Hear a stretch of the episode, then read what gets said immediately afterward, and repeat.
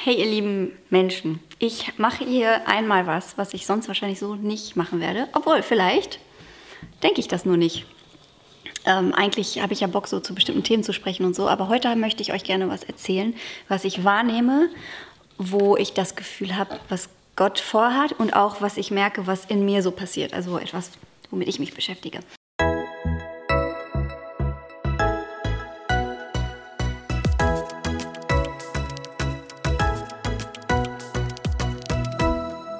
Ich habe vor, äh, ich glaube letzte Woche hatte ich äh, so ein paar Gedanken im Kopf über die Situation zurzeit mit Corona, mit den Maßnahmen, äh, aber vor allem auch, wie wir miteinander umgehen, was so die Atmosphäre unter den Menschen ist und so.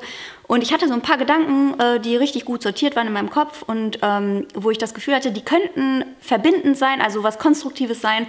Und ich hatte Lust, ich dachte dann so, ach, ich teile das einfach in den Stories bei Instagram und ähm, genau, teile das einfach mal da. Und kurz bevor ich das machen wollte, habe ich auf einmal voll das Gefühl gehabt, das ist nicht meine Baustelle. Dieses Thema gerade ist nicht meine Baustelle. Ähm, interessanterweise, weil ich schon auch das Gefühl hatte, dass ich vielleicht ähm, ja auch eine Stimme habe, die bestimmte Leute erreicht, die vielleicht von anderen nicht erreicht werden. Ähm, oder, da, oder dass ich Gunst habe bei, bei bestimmten Leuten, ähm, die ja genau, sich vielleicht nicht von so vielen anderen was sagen lassen würden. Also ja, Gunst ist eigentlich für mich auch oft ein Zeichen dafür, dass man das, dass das vielleicht ein Auftrag ist. Aber in dem Moment habe ich gemerkt, du hast vielleicht Gunst oder du hast vielleicht, ähm, du hast super vielleicht Gedanken und, und das wäre bestimmt auch richtig gut. Aber ich habe gemerkt, es ist gerade nicht meine, mein, meine Baustelle. Und gleichzeitig hatte ich das Gefühl, ich weiß aber, was meine Baustelle ist. Gott hat was anderes vor. Und ich will euch mal erzählen einfach, was ich das Gefühl habe, was das ist.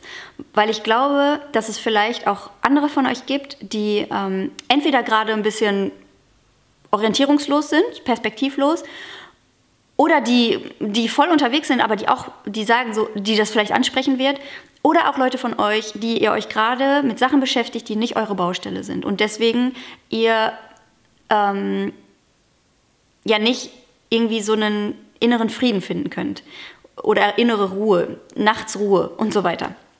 Ich erzähle euch einfach mal. Also ähm, ein Thema, was mich in den letzten Jahren, mich persönlich, also das ist jetzt mal die, die Einleitung dazu, was ich das Gefühl habe, was Gott vorhat. Ein Thema, was mich in den letzten Jahren immer wieder äh, total begleitet, ohne dass ich es will, wo ich merke, dass da wirkt Gott irgendwas in mir, ist, ähm, das hat angefangen, zumindest ist das so ein bewusster Anfang, vor ein paar Jahren, habe ich von einem äh, Lobpreisleiter aus einer Gemeinde, der auch eine Lobpreisschule hat und lehrt darüber und so, ähm, der hat den Satz gesagt, entweder dein Herz betet gerade Gott an oder es betet nicht Gott an. Also es ging um Lobpreis, um Gottesdienst oder was auch immer, einfach eine Zeit, wo man Lieder singt für Gott. Ähm, und dieser Satz, entweder dein Herz betet gerade Gott an oder es tut es nicht und es gibt nichts dazwischen, das hat mich total angesprochen. Und nicht auf eine verurteilende Art, sondern auf eine augenöffnende Art, wo ich so dachte, ja, man macht sich oft so viele Gedanken, auch während man singt irgendwie vielleicht gerade, man ist im Gottesdienst oder so, man singt Lieder für Gott und hat auch das Gefühl, man ist eigentlich gerade ähm, ja, bei Gott, aber oder in der Verbindung mit Gott. Aber man denkt auch darüber nach, äh, dass die Gitarre zu leise ist und man denkt auch darüber nach, äh, ob einem das Lied überhaupt gefällt und dass der Refrain jetzt schon zum dritten Mal gesungen wurde oder, ähm, oder über irgendwelche anderen Sachen und so. Und ja, genau, irgendwie hat das einfach was mit mir gemacht und ist hängen geblieben. Über, über also ja, Jahre bis jetzt, bis jetzt ist es hängen geblieben, dieser Satz.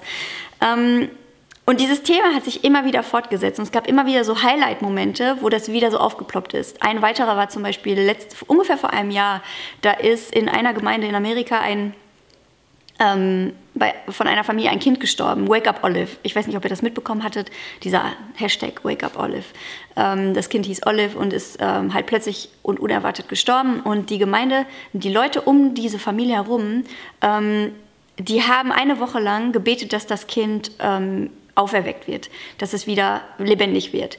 Ähm, die Ärzte hatten das schon für tot erklärt und ähm, die haben sich jeden Abend getroffen in der Gemeinde und haben einfach Gott angebetet, Lieder gesungen, gebetet, dass sie wirklich, die hatten wirklich so einen Glauben. Und ähm, das war total kontrovers. Also die ganze Welt hat zugesehen, weil das eine Gemeinde ist, die, ähm, ja, der die ganze Welt zuschaut. Und ähm, es war sehr kontrovers, äh, viele Meinungen. Was ist, ist denn jetzt mit Leuten, die Gott nicht kennen und man betet dafür und es passiert nicht, das ist doch äh, kein gutes Zeugnis und, und, und, was man noch alles haben kann. Ähm, natürlich auch, ist das denn theologisch korrekt, das zu machen und so weiter. Und ich habe gemerkt, dass alles, die ganze Meinung waren, waren mir total egal. Es ging mir nicht darum, ich war überhaupt nicht daran interessiert, zu überlegen, was mein Standpunkt dazu ist.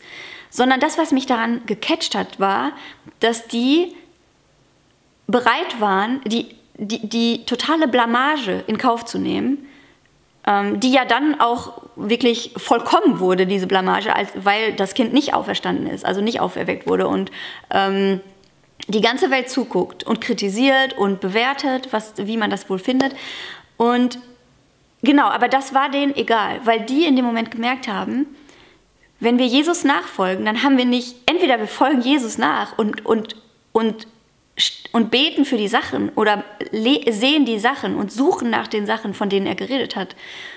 Oder wir suchen nicht nach diesen Sachen, aber dann brauchen wir auch nicht Jesus nachfolgen. Dieses halbe Ding, das braucht man nicht. Und wieder, da fühlte sich, das fühlte sich nicht nach Wertung an, sondern nach Entscheidungsfreiheit. Aber es gibt nicht diesen Mittel, es gibt keinen Mittelweg. Ähm, du, du, du darfst entscheiden und du bist frei, das zu machen. Oder ich, ich bin frei, das zu machen. Aber es gibt keinen Mittelweg ähm, keinen halben Weg. Und ja, und das war, und ich glaube, letzte, die letzte Situation, wo das nochmal so aufkam, war dieses Thema, war ähm, vor ein paar Wochen da, als das noch erlaubt war, dann haben wir uns mit ein paar Freunden hier getroffen und haben ähm, auch gesagt, ach, wir wollen einfach ähm, Lieder singen und beten und einfach gucken, was Gott macht und, ähm, und ähm, genau, haben einfach Bock in Gemeinschaft, in Gottes Gegenwart zu sein. Und da war wieder so ein Moment, wo ich so gemerkt habe, wir haben so ein Lied gesungen und auf einmal habe ich gespürt, wie mein Herz so äh, gezogen wurde, zu 100 Prozent anzubeten. Also so, ja, nicht nur diese schöne Version von, ähm, äh, wir, wir, ich schunkel ein bisschen hin und her und singe schön meine Lieder mit meiner schönsten Stimme, sondern diese peinliche Hingabe, die, ähm, ja, die bescheuert aussieht, aber weil mein Herz nicht anders kann. Und ich habe gemerkt, mein Herz zieht es gerade. Und gleichzeitig habe ich es aber nicht gemacht, weil ich wusste, das, war, das Lied war mir zu hoch. Und ich wusste, wenn ich das jetzt mache, so wie mein Herz es fühlt, das wird, ich werde einfach nur schief singen und es wird nur peinlich. Und, in, und das war innerhalb alles von natürlich von Millisekunden. Ich habe mir jetzt nicht bewusst Gedanken darüber gemacht. Aber dann kam eben dieser Gedanke so, boah, also, oder so eine, wie so eine äh, Conviction, wie heißt das? Ähm, ähm, weiß ich nicht, ähm, wie kann ich das, wie ich vor Menschen aussehe, entscheiden lassen, wie ich Gott anbete und von, in, mit welchem Level, ob ich von ganzem Herzen Gott anbete. Und diese, diese Erkenn Erkenntnis, nein, weiß ich nicht, ähm, Überführung, irgendwie sowas. Dieses Gefühl auf einmal, diese, diese Erkenntnis, war, da war auf einmal war mir klar, so nein, ich werde nicht, es ist mir, ich will, dass es mir egal ist. Es ist mir nicht egal, wie ich vor Leuten aussehe, aber ich entscheide mich dafür, ähm, dass, dass, nicht, dass, dass mich das nicht lenkt. Ähm, und ich habe es gemacht. Ich habe peinlich Gott angebetet und Gott kam voll, voll krass und dann habe ich angefangen zu weinen und ähm, genau, also dieses und das Coole ist, ähm, ich liebe es einfach, dass ich Freunde habe, mit denen ich das machen kann. Also wo ich weiß, ähm, die finden das überhaupt nicht peinlich. Und das ist richtig, richtig wertvoll. Ähm, aber gleichzeitig ist es auch egal. Ich will es auch machen, wenn's, wenn, äh, wenn die Leute es peinlich finden oder komisch finden. Das ist das, was ich merke, wo Gott mich hinzieht. In die hundertprozentige Hingabe, die keine, ähm, ja auch ich was ich auch gemerkt habe in den letzten Jahren, ist, dass Gott mich voll in die Vertrauensbeziehung mit ihm geführt hat, weil das finde ich total wichtig. Ähm, wenn man nur von Hingabe und Gott anbeten und sowas spricht, äh, aber man Gott nicht als vertrauenswürdig kennt, dann klingt das total komisch. Dann ist das wie ähm, so ein Erwartungsgott und, oder so ein, ja, das ist so, das ist was Komisches. Das ist so wie zu sagen, so ich erwarte Respekt von dir ähm, oder ich erwarte Ehrfurcht vor dir oder äh, dass du Ehrfurcht vor mir hast oder so, aber du nicht Gott gar nicht kennst. Ähm, ja, und, und, und das ist das, was ich so gemerkt habe, dass Gott mich, äh, sich mir als vertrauenswürdig zeigt. Und ähm, ich immer mehr in dieses Gefühl gekommen bin, so, ich muss nicht machen, was Gott mir sagt. Ich muss nicht machen, wo Gott mich hinzieht, aber ich will es. Ich will alle anderen Optionen nicht mehr haben. Ich will nur noch die Option, ich wähle die Option, keine andere Wahl mehr zu haben, ähm, als das zu machen, was Gott mir sagt. Ähm, und dieses Jahr ist so viel aufgebrochen, was, was Gott, was, was das Glaubensleben angeht, was Kirche angeht. Ähm, so vieles wird jetzt offenbar. So viele Leute ähm, ja, merken vielleicht, dass sie es irgendwie auch genießen, nicht mehr diese ganzen Sachen zu haben, die, diese ganzen Erwartungen und dass man ständig irgendwas leisten muss und nicht, nicht leisten, weil es jemand erwartet, aber weil man es vielleicht selber irgendwie erwartet oder denkt, Gott würde es erwarten, dass man im Gottesdienst sich beteiligt und weiß ich nicht. das ist natürlich auch nicht falsch, aber ähm, ja, auch so, wenn ich die letzten, äh, in letzter Zeit oder davor, auch schon vor Corona ähm, irgendwie was über unsere Gemeinde erzählt habe, bei Instagram oder so, was ich, was mir immer, äh, worüber ich erstaunt war, war, wie viele Rückmeldungen ich bekomme von Leuten, die sagen, ähm, sie können mit der Gemeinde nichts anfangen, wie sie sie kennen, aber die haben Bock, Jesus nachzufolgen.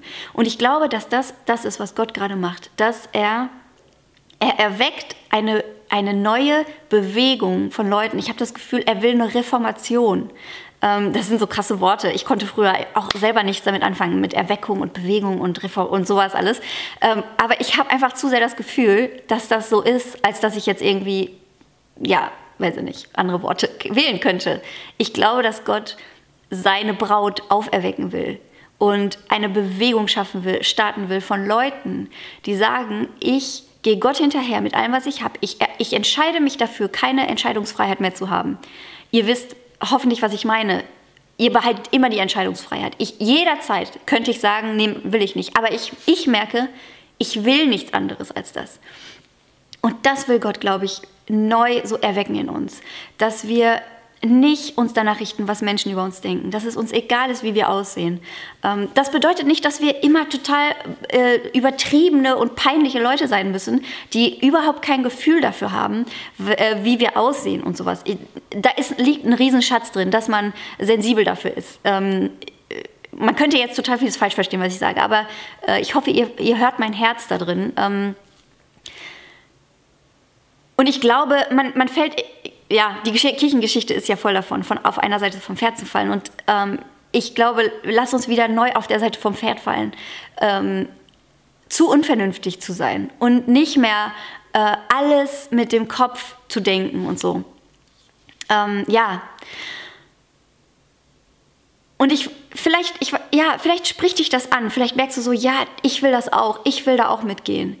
Und ich habe auch so gemerkt, als ich so drüber nachgedacht habe, wie ich das euch erzähle oder wie ich das sage, ich habe so gemerkt, was es in dieser Bewegung nicht gibt, sind Zuschauer und Mitläufer. Weil, äh, ganz ehrlich, äh, ich brauche sowas eigentlich nicht. Also ich mag auch gern das entspannte Leben. ähm, und am liebsten wäre es mir zu sagen, so, ja, Jesus, ich finde das richtig cool. Ich komme einfach so ein bisschen hinterher mit. Oder ich gucke so ein bisschen von der Seite zu. Ich laufe mit, aber nicht so vorne weg jetzt. Ja, wie auf so einer Demo, die, die vorne mit den Schildern stehen und rufen und so. Das muss ich jetzt nicht sein. Ich, guck's, ich laufe so ein bisschen am Rand mit. Aber ich bin schon dabei. Aber ich habe so das Gefühl, diese Position gibt es nicht. Es gibt nur die Schildträger und Rufer. Und es gibt auch, was ich auch das Gefühl hatte, in dieser Bewegung, die Gott gerade erwecken will, gibt es keine Leiter und keine Nachfolger von Leitern, sondern es gibt nur Geschwister. Es gibt Brüder und Schwestern. Und mal, mal hat der eine gerade mehr Kraft und läuft ein bisschen vor und dann der andere. Aber du, du kannst jetzt nicht, wenn du dabei sein willst, warte nicht auf irgendjemanden. Warte nicht darauf, dass du Freunde um dich herum hast, die vorangehen. Und warte nicht darauf, dass dein Leiter vorangeht und alles richtig macht.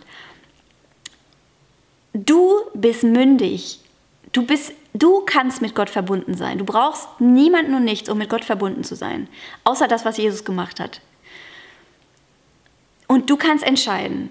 Und das wird in, dein, in deinem Umfeld auch was bewegen. Das wird Leute wach machen.